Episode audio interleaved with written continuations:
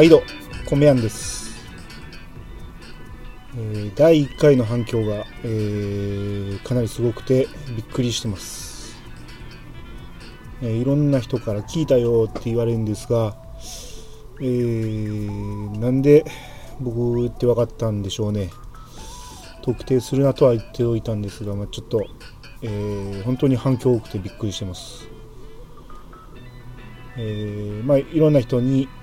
あんなこと喋ってとかこんなこと喋ってみたいなことをいろいろ言われてるんですが、えーその中で一つ、えー言われたのが M さんっていう方から、えーいただいた、えご質問ですね、えー言われた通りちょっと紹介しますね、え保温したまま炊飯スイッチを押すのを忘れて気づいてスイッチを入れてもご飯に芯が残る。どうすればいいでしょう？これを言われた時に、えーちょっと愕然としたんですが、えーまず、えーもうすぐ問いただしたのが、えー炊飯前に保温してるの？って、え聞いてみました。もうちょっと、えーご本人えらい驚いて、えー私だけって驚いてたんですけどはいあの聞いたことないですね。多分研いで水につけてお釜に入れて保温ボタンを押してたんでしょうね。なぜそうしてたのでしょう。まあまあ解決方法はあの保温するなっていうことなんですけど、えーまあまあそれではちょっと質問の答えになってないんで、えー芯が残ったご飯をどうすればいいかについてちょっと答えたいと思います。普通の水加減を間違えて炊いた場合まあよく芯が残るっていうんですがこの場合ちょっとねあのそういう状況になったことがないんであの、まあ、そうなったとちょっと想像して、お答えしたいと思います。まあ多分保温してたことによって中途半端に加熱加熱されてしまってあの表面がのりか、えー、のり状になってしまってその後あの炊飯のボタンを押しても、えー中まで火が通ってないそののりかが逆に邪魔して入って火が入っていってないんじゃないかなとちょっと想像してるんですがあのーもうそうなった場合多分普通に炊飯しただけではダメですね。えーまあ、よく芯の残ったご飯を、えー再加熱する場合はお酒を入れるといいとかいうことを、まあ、よく言われるんですね。ねまあそれではちょっとねダメだと思いますね。うんまあ、試してないから分かんないですけど多分あのーもう表面がべちゃっとしてしまってるんだと思いますね。うんえーこういう場合はもう一旦冷蔵庫に入れるなどしてちょっと水分を飛ばしてみて、えーその後あのーチャーハンにするとかしかないんじゃないかなとまあありきたりな答えですがもう油を含ませてあのー高温で加熱するしかないんじゃないでしょうか。あのー多分炊飯器ではどんだけ温度が上がっても100度なんでフライパンで、あのー高温で加熱しないと多分無理でしょうね。うん、まあなんかすごい曖昧な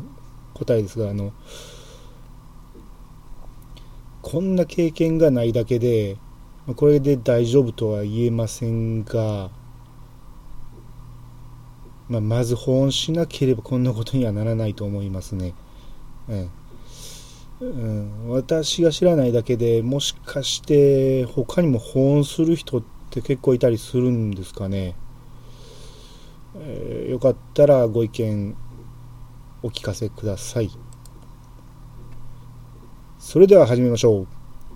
米屋の米屋88。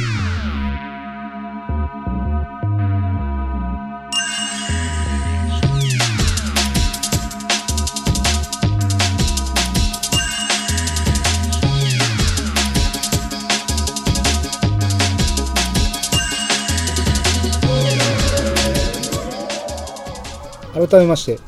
毎度です。この番組は謎の米や米やんがお米のことなどを話すポッドキャストです。第2回ですが、えー、大変ありがたいことにすでにお便りが届いてます、えー、まず、えー、ご紹介しますね、えー、件名感想ですということで、え本文。アマンと言います。第1回拝聴しました。ところで質問ですが、最近無洗米が以前より売り場に並んでないような気のせいかもしれませんが、個人的にはそんな気がするのですが、やはり無洗米の支持率が低下しているのでしょうか？といただきました。ありがとうございます。えー、無洗米はですねうちの店ではずっと同じくらいの割合で売れているんで、えー、まあ、別に伸びてもないし減ってもないんですが、えー、アマンさんのよく行かれるお店では売り場が減っているのかもしれませんね。うん、それはもうちょっとその店のその売れ行きによるところやと思うんですが全国的には多分全体の2割から3割程度が無洗米といったところじゃないかと思います。えー、まあ、昔はあのー、全体の2割を超えた時にいずれはほとんどの米が無洗米で売られるようになるんじゃないかみたいなことを、まあ、米屋とか、まあ、米の業界では言われてたんですが、まあ、現状そこまで伸びている感じはしないんで、うんまあ、伸びてないってことは苦戦してると言えるんでしょうかね。うんまああの、こういうのも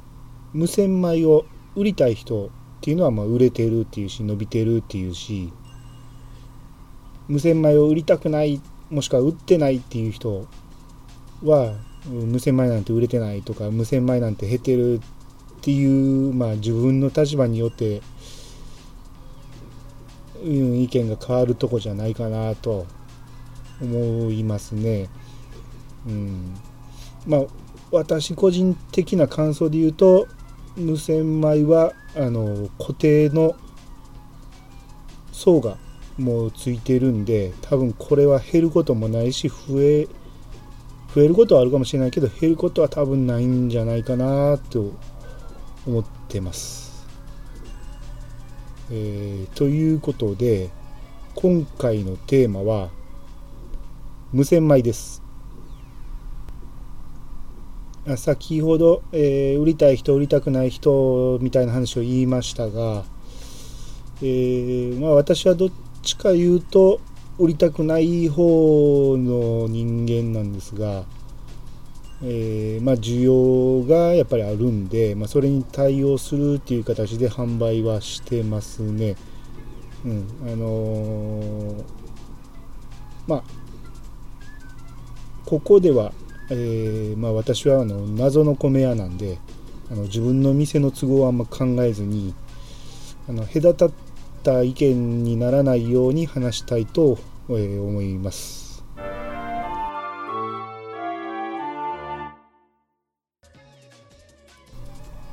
えー、無洗米とは何か、えー、普通精米は、えー、白米の周りに肌ぬかっていうものがついてるんですが、えー、まあ、それを炊く時に普通の米はあのー、洗って、えー、取り除くんですね。これをまあ研ぐっていうんですがそれをその研ぐ手間を省いてその加工した段階から精米の段階から、えー、取り除いてくれてるものを無洗米って言います。だいたい1990年代の初頭から、えー、無洗米っていうのが、まあ、徐々に広まりだしたんですが、えーまあ、そこから、えー、ある BG 精米製法っていうのが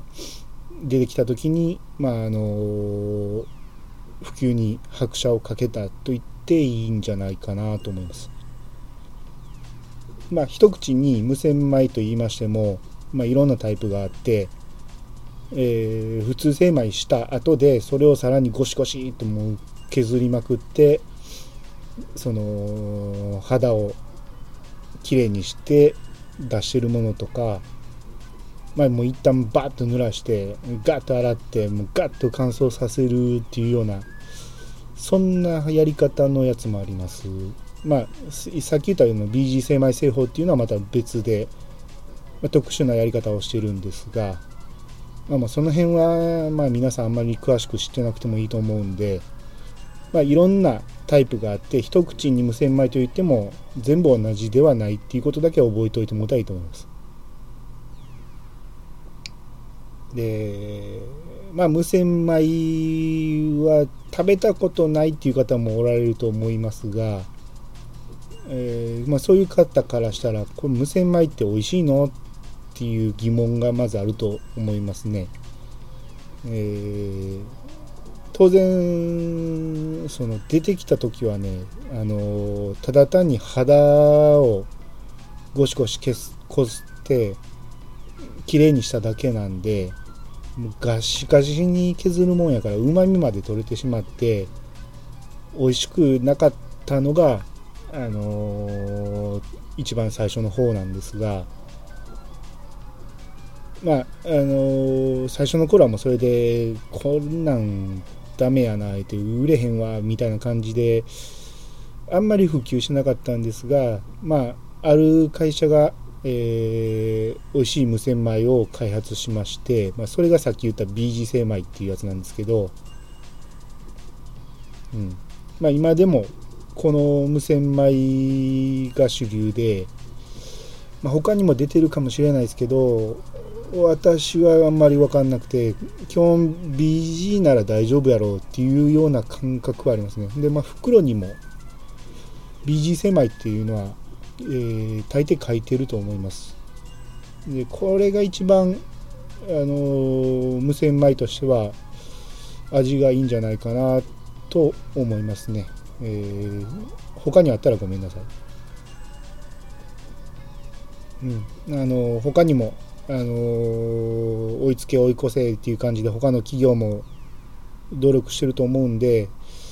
まあ、昔に比べたら全体的に美味しくなってるとは思います。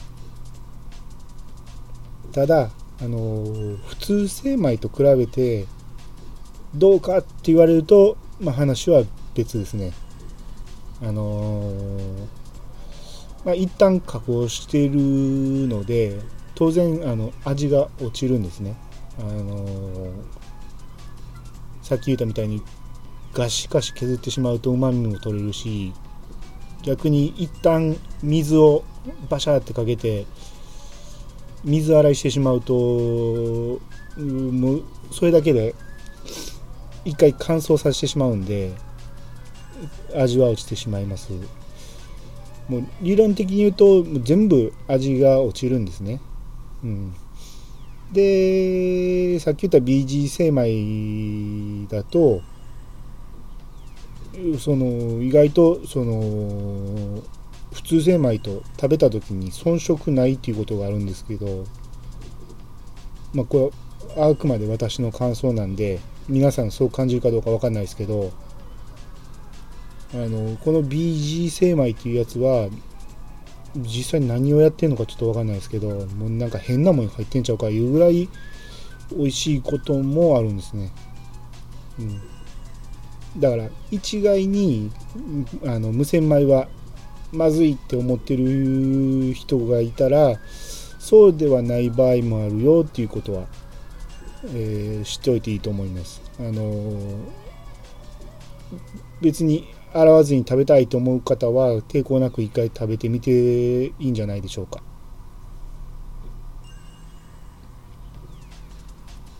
えー、次に炊き方の違い、えー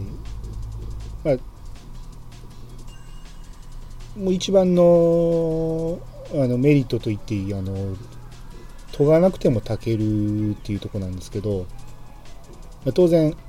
えー、もう研がなくて炊けるっていう点が研がなくて炊けるんですが、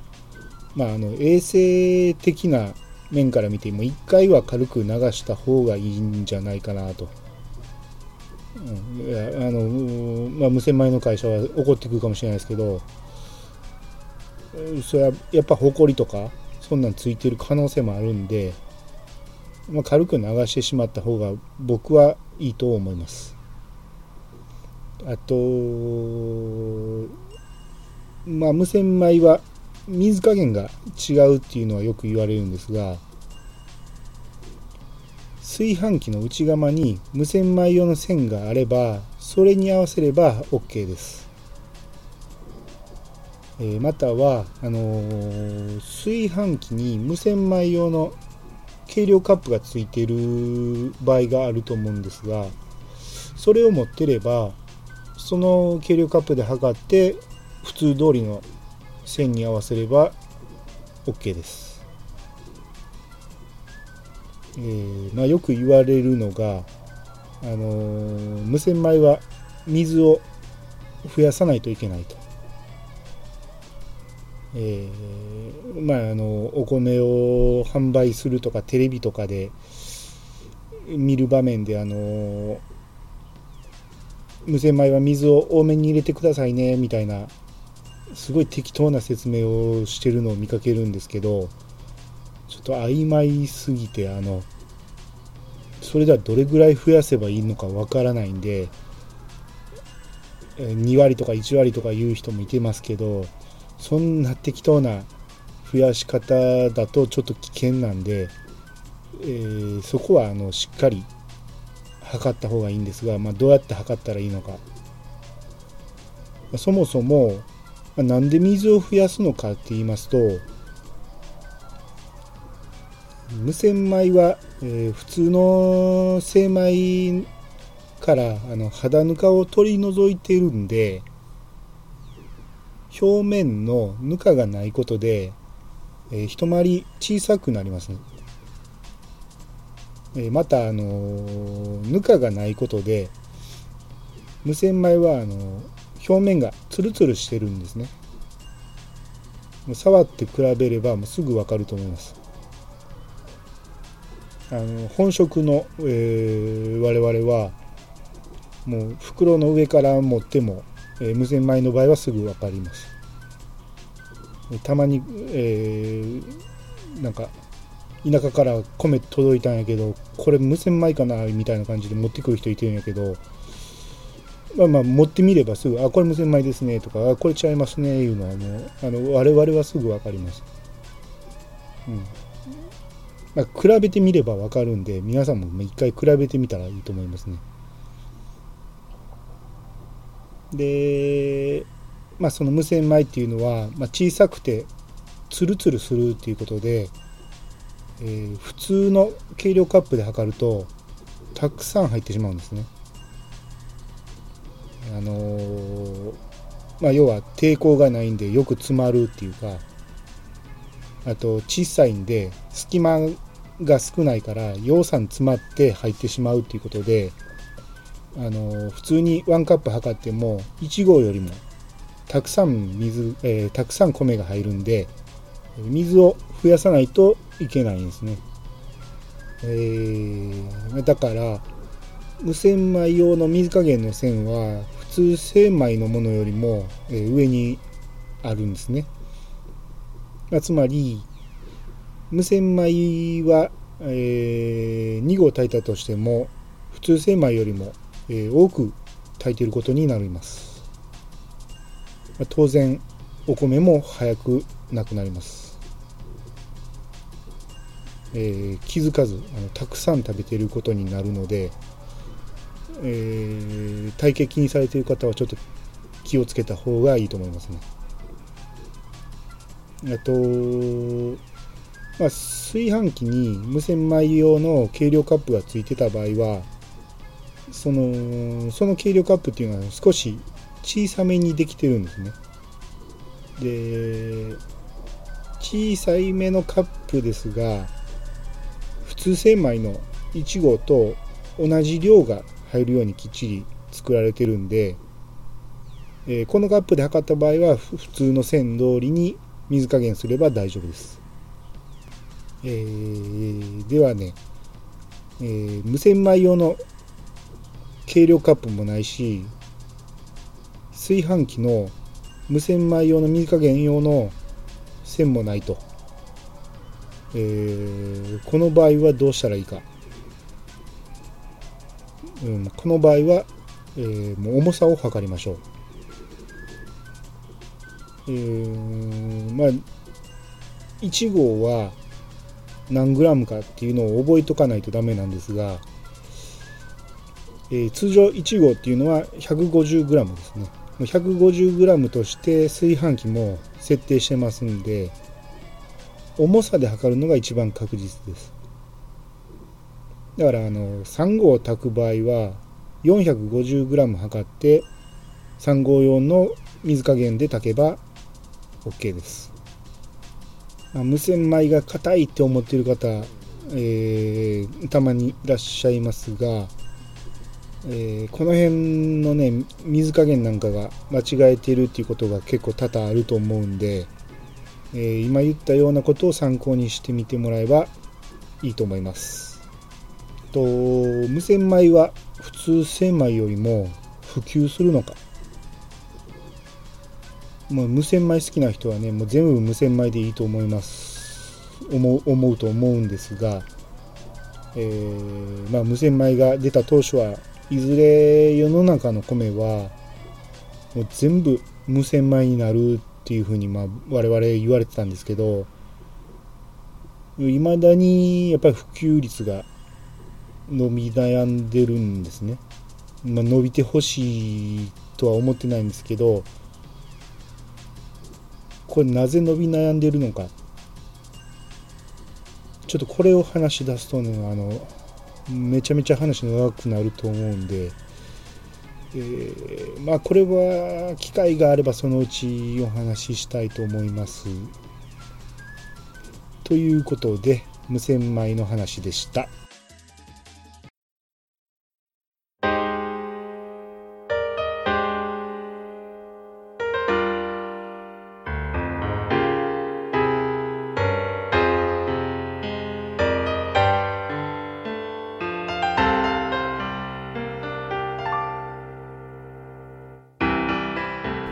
エンディングです、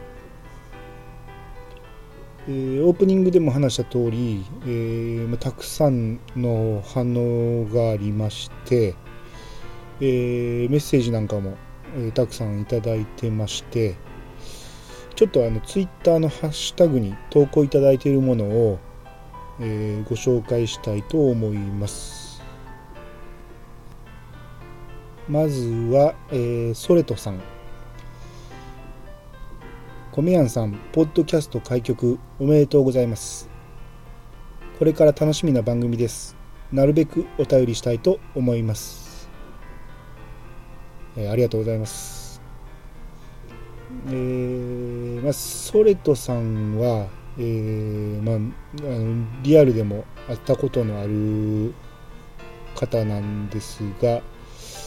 えー、